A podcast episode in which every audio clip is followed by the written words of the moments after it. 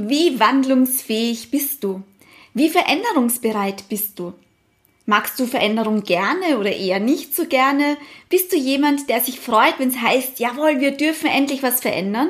Wie wandlungsfähig ist auch dein Team, dein Unternehmen? Ich möchte dir drei ganz konkrete Handlungsfelder geben, um deine Veränderungsbereitschaft, Wandlungsfähigkeit zu steigern. Also die von dir selbst als auch von deinem Team und deiner Organisation. Du suchst nach praktischen Tools und Tipps rund um Innovation, Agilität und Change in Unternehmen? Dann bist du hier genau richtig. Ich bin Bianca Brommer, Host dieser Show, HL Coach, Autorin und Impulsgeberin. Ich coache mittelständische Traditionsbetriebe zu mehr Wandlungs- und Anpassungsfähigkeit für eine sichere Zukunft. Mir geht es darum, die Veränderungsbereitschaft von Organisationen zu steigern und vor allem die Wandlungsfähigkeit. Und das ist für mich auch schon dieses, dieses Stichwort Wandlungsfähigkeit. Ich denke, Unternehmen von heute brauchen wirklich die Wandlungsfähigkeit sich einfach schnell auf neue Rahmenbedingungen auch anzupassen. Das heißt, es tut sich ja aktuell gerade so viel. Wenn wir bedenken, was sich in den letzten Monaten, Wochen getan hat, Unternehmen, die bis vor kurzem gemeint haben, na, Homeoffice kommt für mich überhaupt nicht in Frage. Homeoffice ist ja, ähm, das funktioniert ja nicht, meine Mitarbeiter arbeiten nicht, ja, ich kann denen nicht vertrauen, waren von heute auf morgen wirklich gezwungen, ins Homeoffice zu wechseln. Oder auch Digitalisierung. Corona ist tatsächlich ein, ein Beschleuniger aus meiner Sicht für Digitalisierung.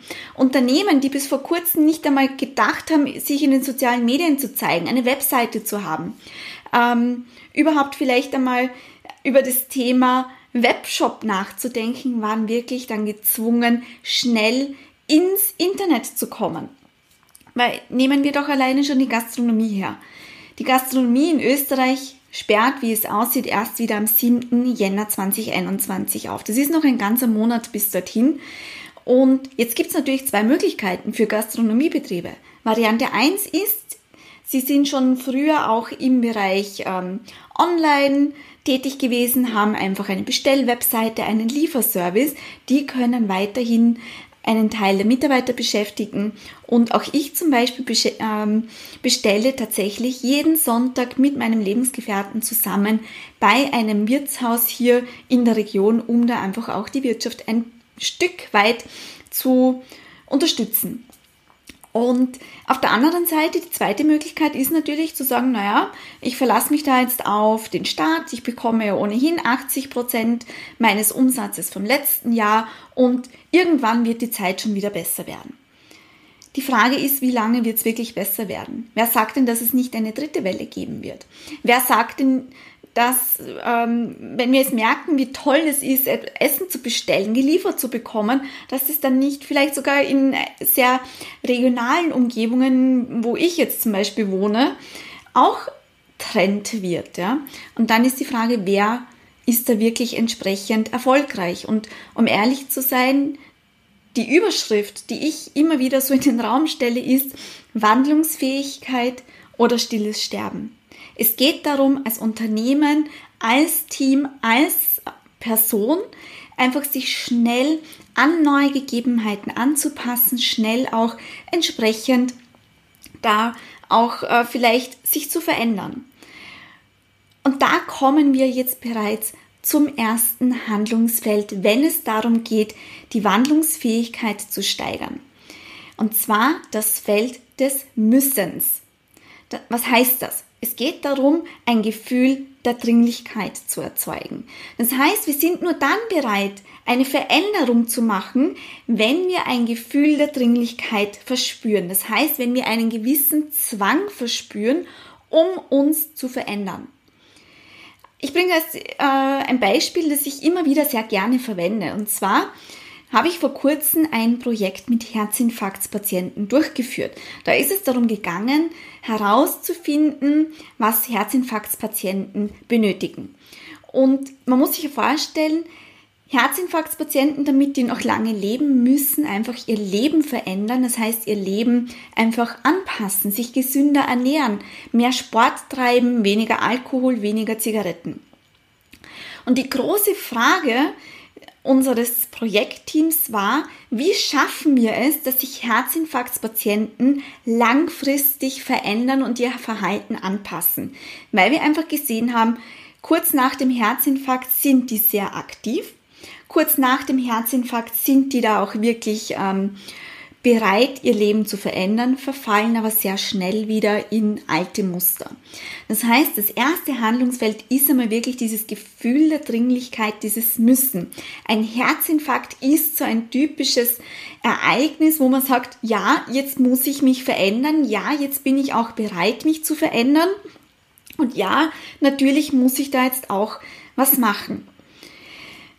Das heißt, es braucht immer sowas wie einen Zwang, einen Auslöser, wie beispielsweise jetzt ja auch für viele Unternehmen Corona war. Ja, also vorher Homeoffice auf keinen Fall und durch Corona sind viele Unternehmen einfach gezwungen worden, ins Homeoffice zu gehen. Das heißt, müssen schaut wirklich, dass ihr so ein Gefühl der Dringlichkeit aufzeigt, wenn es um das Thema Veränderung geht. Das heißt, wir Menschen sind zum Teil weg von motiviert. Also wir, wir haben zwei Motivationstriebe. Der eine Motivationstrieb ist eben diese Weg von Motivation. Das heißt, wir wollen von etwas weg, wir wollen Schmerz vermeiden, wir wollen ein Problem vermeiden, wir wollen einfach etwas gegen ein Problem tun. Und das ist wirklich dieses Gefühl der Dringlichkeit, das ist der Auslöser, der, es, der uns dazu bringt, uns zu verändern. Und wenn dieses Gefühl der Dringlichkeit nicht da ist, werden wir uns nicht verändern. Und das beobachte ich ganz oft, vor allem wenn es zum Beispiel um das Thema Innovation in Unternehmen geht. Ein Unternehmen, das gute Umsätze hat, hohe Gewinne hat, eine hohe Auslastung hat, ist tatsächlich immer wieder, ja, die, die haben einfach tatsächlich ein, ein Problem, teilweise kann man es schon nennen, ja, ähm, dass sie dieses Gefühl der Dringlichkeit nicht verspüren. Warum sollen sie innovativer werden? Warum sollen sie neue Produkte entwickeln, wenn sie ohnehin so viel Umsatz machen und so viel verdienen? Das heißt, erste Stufe, erstes Handlungsfeld, Sorge für ein Gefühl der Dringlichkeit. Ansonsten wird sich niemand in Bewegung begeben und versuchen, da entsprechend einen Schritt in, die, in eine andere Richtung zu machen, in eine neue Welt zu machen, etwas zu verändern. Jetzt ist es so, also wenn wir jetzt bei den Herzinfarktspatienten bleiben, die haben dieses Gefühl der Dringlichkeit. Da geht es ja wirklich um Leben und Tod. Das heißt, die verspüren ein absolutes Gefühl der Dringlichkeit, die, die, die beginnen auch ihr Leben zu verändern und fallen dann sehr schnell wieder in alte Muster. Und damit kommen wir zum zweiten Handlungsfeld. Und dieses Handlungsfeld ist Wollen. Wollen steht für, steht für diesen zweiten Motivationsstrang. Also wir haben diese Weg von Motivation, wir haben aber auch die Hinzu-Motivation in uns. Und die Hinzu-Motivation ist etwas, wir wollen etwas erreichen, wir wollen etwas Neues haben, wir wollen ein Ziel erreichen. Äh, wir wollen zum Beispiel schlank werden, um in ein Kleid Größe 34 zu passen oder Größe 36 zu passen. Oder wir wollen abnehmen, damit wir mit unseren Kindern am Spielplatz herumtollen können. Das heißt, in der Veränderung geht es darum, von diesem Müssen ins Wollen zu kommen, um motiviert zu bleiben. Also es braucht wirklich eine, eine Vision, ein Ziel, wohin wir wollen, ein motivierendes Zielbild um sich wirklich so die Frage zu stellen, wohin wollen wir denn eigentlich? Was ist denn diese neue Welt? Wo sind wir denn, wenn wir uns verändert haben? Wie schaut denn dann diese neue Welt für mich aus? Wer bin ich dann vor allem auch? Bleiben wir wieder bei den Herzinfarktspatienten.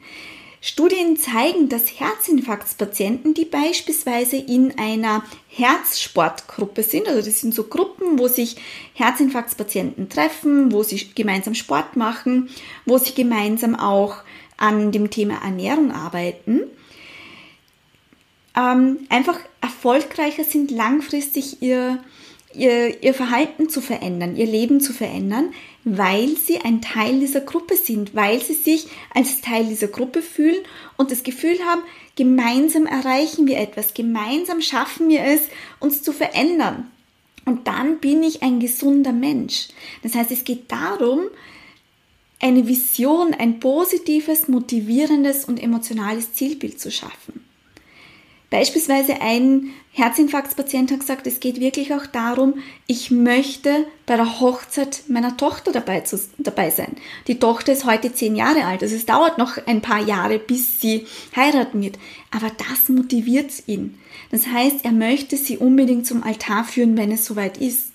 Und wenn sie in 20 Jahren ist, aber er möchte bis dorthin gesund leben und gesund sein. Und das ist wirklich auch etwas ganz Wesentliches, wenn es darum geht, Veränderung zu leben. Also es braucht erstens dieses Gefühl der Dringlichkeit, also das Müssen und zweitens das Wollen, also ein motivierendes Zielbild, etwas, wohin wir auch wirklich wollen, wohin wir, ähm, wo wir sagen, da möchten wir hin, das ist ein Teil von uns und ja, natürlich nicht immer ist die neue Welt unter Anführungszeichen immer besser. Aber es geht immer darum, was haben wir davon, wenn wir uns verändern, wenn wir dort angekommen sind, wenn wir beispielsweise innovativ sind, ja. Wie ist es dann dort? Was, was habe ich für einen Nutzen? Die zentrale Frage lautet immer, what's in it for me? Was ist da für mich drinnen? Das heißt, was ist für jeden Einzelnen in diesem motivierenden Zielbild drinnen? Und wer sind wir dann auch? Und genau dann schaffen wir es, uns dann natürlich auch langfristig zu motivieren und langfristig unser Verhalten zu verändern. Und damit kommen wir jetzt auch zum dritten Handlungsfeld, weil ja, es ist natürlich toll, wenn wir ein Gefühl der Dringlichkeit verspüren und auch wirklich ein Zielbild haben, wohin wir wollen. Und wieder bei den Herzinfarktspatienten, da war auch klar, die haben das Gefühl der Dringlichkeit, die wollen auch wirklich gesund sein. Und dann kommt das dritte Handlungsfeld ins Spiel und das ist das Handlungsfeld Können. Was heißt das? Es ist oft so schwierig, den ersten Schritt zu machen. Das heißt, wir wissen, wir müssen uns verändern, wir wollen uns auch verändern, aber die große Frage ist, wie können wir uns verändern? Wie kann ich anders leben? Wie kann ich konkret innovativ sein? Ich habe vor kurzem einen Vortrag gehalten zu meinem Buch Schluss mit Bullshit-Innovation. Ist auch sehr gut angekommen. Es ist darum gegangen, wirklich innovativ zu sein. Warum ist es auch wichtig, innovativ zu sein? Und die, die Fragen, die dann gekommen sind, waren dann wirklich so, okay, und wie machen wir das? Welchen ersten Schritt müssen wir gehen? Was ist der erste konkrete Schritt? damit wir wirklich innovativ sind. Und das muss man wirklich so einfach wie möglich machen. Bei den Herzinfarktspatienten, um da noch einmal auf dieses Beispiel zurückzukommen, war es zum Beispiel, da war ein Lkw-Fahrer dabei, der wollte sich gesund ernähren, der wollte gesund leben, der wollte gesund sein, der hat gewusst, er muss das machen, damit er äh, noch lange lebt. Aber er hat nicht gewusst, wie er dieses neue Verhalten in seinen Job als Lkw-Fahrer integrieren kann. Das heißt, er ist ja dann regelmäßig an Raststätten, in Gasthäusern und er hat es, er hat es einfach für sich nicht ähm, in das Wie ummünzen können. Er hat für sich nicht sagen können, okay, was bedeutet das jetzt konkret? Wie kann ich jetzt für mich gesund leben, auch wenn ich unterwegs bin, auch wenn ich stundenlang im LKW sitze, auch wenn ich stundenlang ähm, mich nicht viel bewegen kann, wenn ich auch vielleicht bei der Raststation nur das ein oder andere sehr ungesunde Menü wie Wiederschnitzel oder Schweinsbraten bekomme. Und das ist wirklich auch so ein ganz ein wesentliches Handlungsfeld. Man sollte, wenn man sich für Veränderungen entscheidet, egal ob jetzt Arbeiten im Homeoffice, digitaler zu sein, ähm, innovativer zu sein, agiler zu sein, es geht wirklich darum zu sagen, gut, schön, wie konkret kann das umgesetzt werden? Was ist der erste ganz konkrete Schritt, um diese Veränderung zu leben? Man hatte wirklich sonst so wie so eine Wand vor sich, ja, so man sieht dann den Wald vor lauter Bäumen nicht, sagt man auch bei uns in Österreich. Und das macht es wirklich, glaube ich, wahnsinnig schwierig, da dann auch entsprechend ähm, ja, ähm, voranzugehen, ja, oder voranzukommen. Und dann auch wirklich diesen ersten Schritt zu machen. Der erste Schritt ist halt einfach wirklich der schwierigste Schritt. Und je einfacher du diesen ersten Schritt gestaltest und wirklich konkret vorgibst, desto eher ist man bereit, sich auch langfristig zu verändern. Und ich glaube, das ist wirklich wichtig für sich mitzunehmen. Und jetzt so zusammengefasst auch. Und dann nach dieser Zusammenfassung möchte ich euch auch eine ganz konkrete Übung noch mitgeben, die ihr sofort morgen noch in eurem Team dann auch machen könnt. Wenn wir uns um das Thema Wandlungsfähigkeit bemühen, also ein Unternehmen innovativer machen zu wollen, digitaler machen zu wollen, agiler machen zu wollen, geht es darum, die Veränderungsbereitschaft von jedem Einzelnen einfach zu, zu steigern. Es geht darum, die Veränderungsbereitschaft zu entfachen. Dazu braucht es Müssen, also ein Gefühl der Dringlichkeit. Es braucht das Wollen, ein motivierendes Zielbild und es braucht vor allem ein Können, das heißt klare Handlungsempfehlungen, klare Schritte, wie man dieses neue Zielbild dann auch wirklich erreichen kann. Und diese drei Faktoren, also müssen, wollen und können, müssen größer sein als der empfundene Widerstand, als der empfundene Schmerz, den eine Veränderung bedeutet. Weil ja, Veränderung ist meistens mit Schmerz verbunden. Es ist meistens, man muss äh, liebgewonnene Gewohnheiten aufgeben, die, die, vielleicht sogar die Komfortzone verlassen. Und ja, das ist nicht so einfach. Und genau deshalb ist es einfach so wichtig, das Müssen herauszuarbeiten, das Wollen herauszuarbeiten und vor allem auch dann das, das Können, also die Fähigkeiten herausarbeiten. Und da vielleicht noch einen Impuls dazu. Fähigkeiten bauen sich durch Training auf. Das ist so wie wenn ich einen Muskel trainiere. Ich kann auch nicht ins Fitnessstudio gehen und sofort, keine Ahnung, 100 Kilo an der Beinpresse drücken. Das geht nicht. Das schaffe ich nicht. Ich muss trainieren. Fange mal vielleicht mit 20 Kilo an, 40 Kilo, 60, 80 und irgendwann schaffe ich die 100 Kilo. Also es geht wirklich darum, sich diese Fähigkeit anzutrainieren, den Muskel zu trainieren. Das gleiche ist auch bei Veränderung. Ich kann nicht erwarten, dass ich sofort alles neu kann, ähm, sofort alle Fähigkeiten habe und trotzdem ist es auch wichtig, das bewusst zu machen, dass Veränderung auch bedeutet, Neues auszuprobieren und auch mal zu scheitern. Veränderung kann auch bedeuten, drei Schritte vorwärts zu machen und zwei Schritte wieder retour zu machen. Aber wichtig ist, das auch wirklich bewusst zu machen, zuzulassen. Ganz wesentlich, wenn es um das Feld Können geht. Ja, und damit möchte ich euch jetzt noch eine kleine Übung mitgeben, die ihr sofort umsetzen könnt, die ich sehr gerne mache in Einzelcoachings mit Führungskräften, mit agilen Coaches, als auch wirklich mit Unternehmen, wenn es darum geht, Change-Projekte anzustoßen. Und dafür braucht ihr eigentlich nur, ihr könnt es natürlich digital machen, ich, ihr könnt es aber auch auf einem Blatt Papier machen. Und zwar zeichnet ihr einen Zeitstrahl auf, einen Zeitstrahl von Jahr 0 bis heute, also 2020 und ganz wichtig, also den in der Mitte aufzeichnen und dann nach oben hin positiv und nach unten hin negativ aufzuzeichnen. Und dann tragt ihr mir alle eure Veränderungsprojekte ein. Also alles, was ihr so an Veränderungen erlebt habt, sowohl privat als auch beruflich. Welche Veränderungen haben in deinem Leben stattgefunden? Jobwechsel. Äh, du bist vielleicht Mutter geworden, Vater geworden. Ähm, du hast dich für ein neues Studium entschieden oder dein Studium, deine Studienrichtung zum Beispiel verändert oder gewechselt. Du hast ein neues System im Unternehmen eingeführt. Ihr seid äh, von Beispielsweise, wir haben damals von äh, Microsoft Outlook auf Lotus Notes zum Beispiel umgestellt als Mail-Programm. Das war ein Riesen-Change-Projekt. Ja? Also welche Veränderungsprojekte hast du so erlebt? Welche Veränderungen hast du so erlebt? Und zeichne dann ein, hast du die jetzt positiv in Erinnerung, dann tragst du sie oberhalb der Zeitleiste ein oder hast du sie eher negativ in Erinnerung? Dann trag sie gerne auf der unteren Seite der Zeitleiste oder dieses Zeitstrahls ein. Und dann geh wirklich jede Veränderung durch. Überlege mal, was war da jetzt die konkrete Veränderung? Wie hast du die erlebt? Wie hast du die in Erinnerung? Und vor allem stell dir die Frage, wenn es jetzt positiv gelaufen ist, was war positiv an dieser Veränderung? Warum war diese Veränderung positiv? Warum hast du diese Veränderung positiv erlebt? Mit den negativen Punkten, auch hier beschreibe kurz, worum ist es bei dieser Veränderung gegangen, überleg dann auch, was war das Problem, was hat, was führt, hat dazu geführt, dass du diese Veränderung vielleicht negativ äh, in Erinnerung hast und was hast du daraus gelernt? Weil Scheitern heißt doch immer lernen.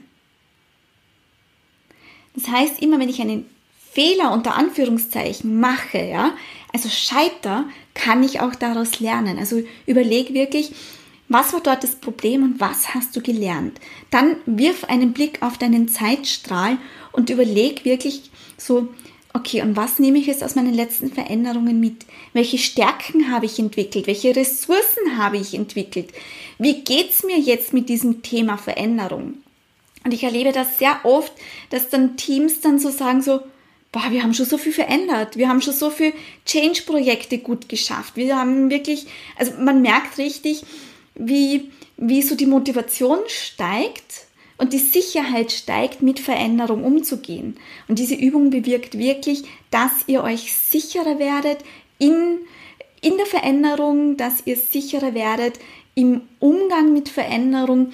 Und das kann tatsächlich ein wesentlicher Vorteil sein. Das ist auch dieses Thema Können wieder. Also diese Übung zahlt definitiv in die, in die, in dieses Handlungsfeld Können ein weil es zeigt, hey, du bist mit so vielen Veränderungen in deinem Leben schon gut umgegangen. Du hast daraus äh, gelernt, du hast neue Stärken entwickelt, du hast einfach so wertvolle Impulse mitgenommen. Also wirst du auch mit jeder anderen, ja, äh, mit jeder anderen Veränderung auch gut umgehen können. Also noch einmal zusammengefasst, Veränderung braucht die Bereitschaft, sich zu verändern. Und es ist ganz wichtig, dass die Veränderungsbereitschaft gesteigert wird. Und dazu braucht es drei Handlungsfelder. Handlungsfeld Nummer eins müssen, also das Gefühl der Dringlichkeit. Handlungsfeld Nummer zwei das Wollen, also ein motivierendes emotionales Zielbild. Und Handlungsfeld drei das Können, das Aufzeigen konkreter Schritte, wie genau kann man das machen, der Aufbau von Fähigkeiten um da auch entsprechend hinzugelangen. Und da kann euch wirklich diese Übung, dieser Zeitleiste des Zeitstrahls dabei helfen, eure Stärken, eure Ressourcen, Impulse herauszuarbeiten, die euch auch in der Zukunft helfen werden, mit Veränderung gut umgehen zu können. Und wenn du jetzt ähm, ja, wenn du jetzt zum Beispiel denkst, gut, Veränderung ist schön, ja, trotzdem, es kommen immer wieder Widerstände. Wie gehe ich damit um? Wie kann ich mit Widerständen im Change-Projekt arbeiten? Wie kann ich auch ähm, Menschen mitnehmen, weil es geht ja darum, nicht nur die eigene Veränderungsbereitschaft zu steigern, sondern auch die Veränderungsbereitschaft im Unternehmen zu steigern, dann empfehle ich dir wirklich meinen kostenlosen Mini-Online-Kurs, der nächste Woche startet. Also wir starten wirklich am 7.12. am Morgen so um 7.30 Uhr und die Anmeldung läuft jetzt noch bis 6. Dezember, also bis Sonntag um Mitternacht hast du wirklich die Möglichkeit, dich jetzt noch anzumelden.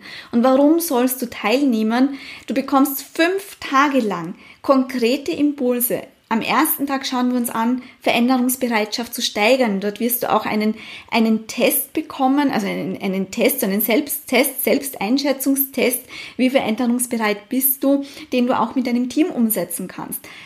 An den weiteren Tagen schauen wir uns verschiedene Widerstände an. Woher kommen Widerstände und wie löst man die dann vor allem auch auf?